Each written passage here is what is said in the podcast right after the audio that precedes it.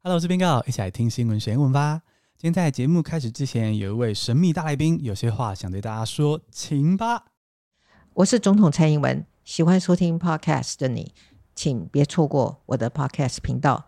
耳朵出游不出游，一起关注我，也关注大小事，一起关心台湾。没错，请大家订阅支持蔡总统的节目。耳朵出游不出游，一起关心我们的国家。听到这边，你可能想说：“天哪，蔡总统来宾哥的节目诶，惊讶 gay，嘿嘿 gay。” 这次是预先录好的档案。不过呢，当你下一次在听新闻学英文听到蔡总统的声音的时候呢，很可能就是本尊了哦。这里先卖个关子。现在来进入今天的新闻主题。前阵子疫情最严重的时候，很多人会开始在家工作，甚至到现在，可能都还是有不少听众会远距工作。虽然不用去办公室很方便，可是带来一个新的问题，就是主管或同事可能会变本加厉，无论什么时候都传讯息、寄 email 交代工作，甚至随时直接打电话来。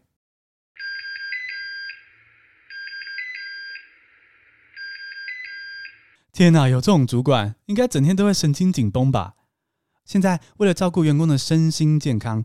葡萄牙最近立法禁止了这类行为，到底细节如何呢？Let's get started。先来进入正题。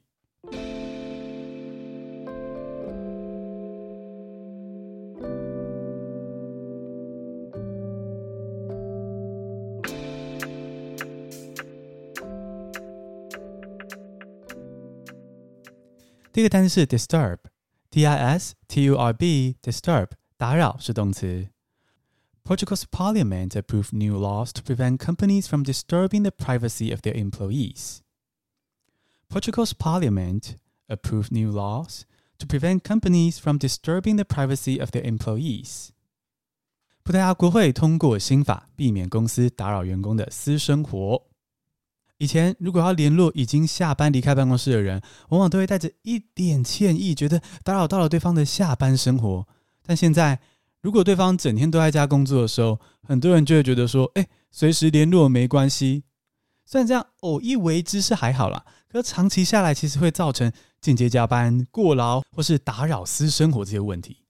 那为了解决这种情形哦，葡萄牙最近通过了一项新的法规，从今年十一月六号开始，除了特殊情形之外呢，禁止公司在员工的下班时间交代工作事项，不管是寄 email 啊、传 line、打电话都不行。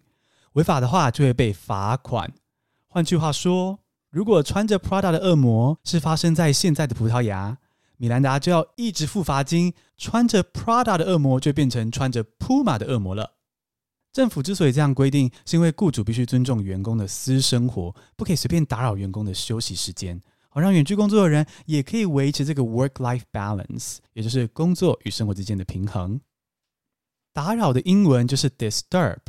我们去住旅馆的时候呢，房间里通常会有一个“请勿打扰”的牌子，让你可以挂在门把上，这样员工都知道说啊，这时候不要敲门哈，不要进来铺棉被什么的，以免看见害羞的画面。嗯，这个“请勿打扰”的英文就是 “Do not disturb”。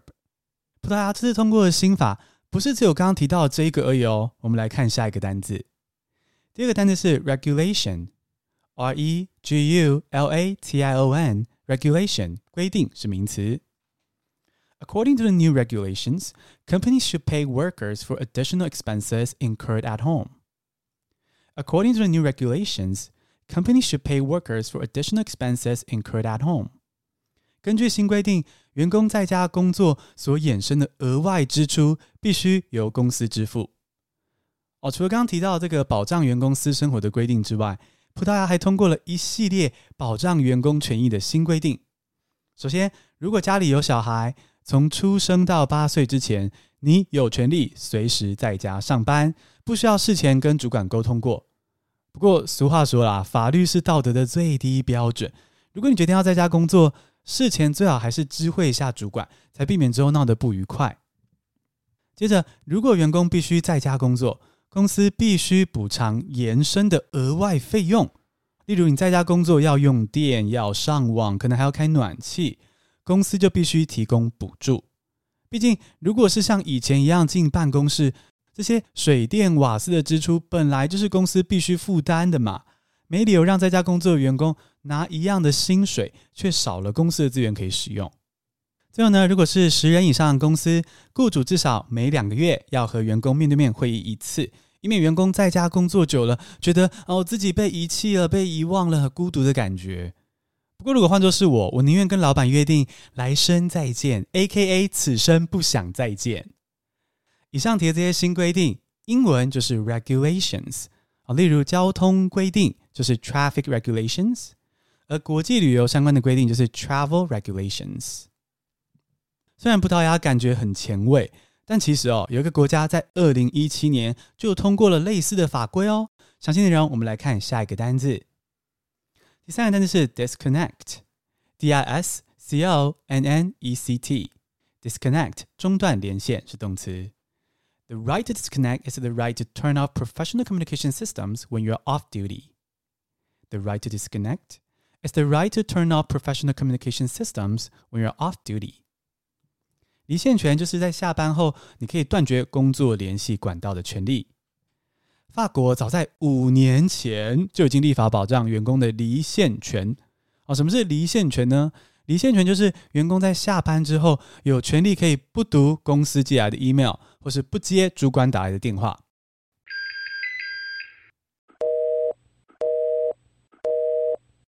没错，下班之后你有权利挂主管电话。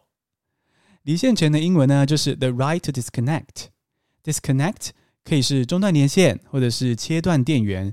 例如，你新买的印表机如果没有跟主机连上线，荧幕上可能就会出现 disconnected 的讯息，表示目前的连线中断。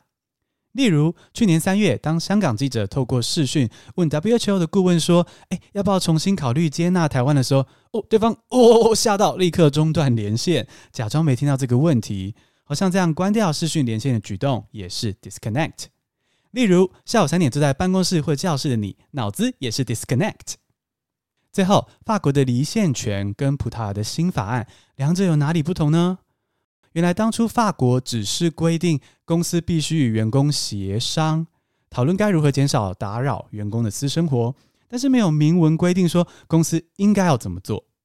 但葡萄牙的新法案呢，则是明确的规定啊，下班后原则上全面禁止交代工作，更严格守护了员工的权益。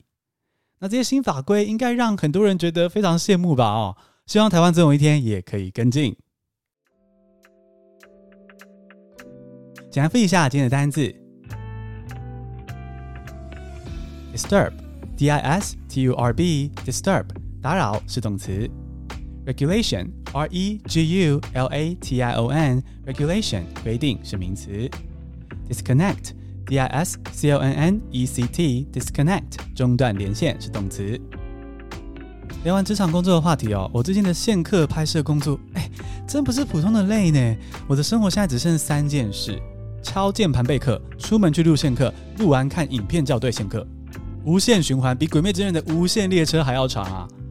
哎话说《无限列车》最近上 Netflix 哦，如果想要补充一点热血能量，我蛮推荐的。而且 Lisa 唱的主题曲超好听。啊，除了备课、录课校对的《无限列车》之外呢，我还要多方联络能够说特殊腔调的母语人士啊，新加坡、印度、英国、美国什么的，就是希望让课程变成你音听自学最棒最棒的起点哦。搭上 Bingo 大哥的音听自学无限列车，我们一起 Spark Joy 学英文。那当然，最后也要恭喜你啦！今天学了三个新单字，还听到葡萄牙职场好消息。你想想听新闻学英文吗冰哥的线上课程正在优惠抢购中，有限时哟！如果你喜欢我的声音和教学，赶快趁早加入，然后分享给你的家人和朋友。谢谢你加入冰哥的 Podcast，下次同频见。